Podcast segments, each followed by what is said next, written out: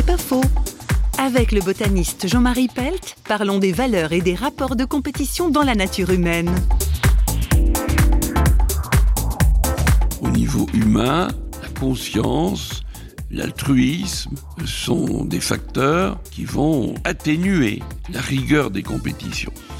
Vous noterez qu'à la fin d'une présidentielle, il n'y a pas de mort. Alors vous me direz aussi que dans les guerres, les humains font beaucoup de dégâts. Donc nous dirons simplement que nous avons les potentialités d'aller vers plus de conscience et plus d'altruisme. Encore faut-il qu'elle puisse euh, s'épanouir. Et pour cela, il faut une société où ces valeurs sont mises en avant. Et la douceur, l'humilité, par exemple, sont des valeurs qui ne sont pas assez promues.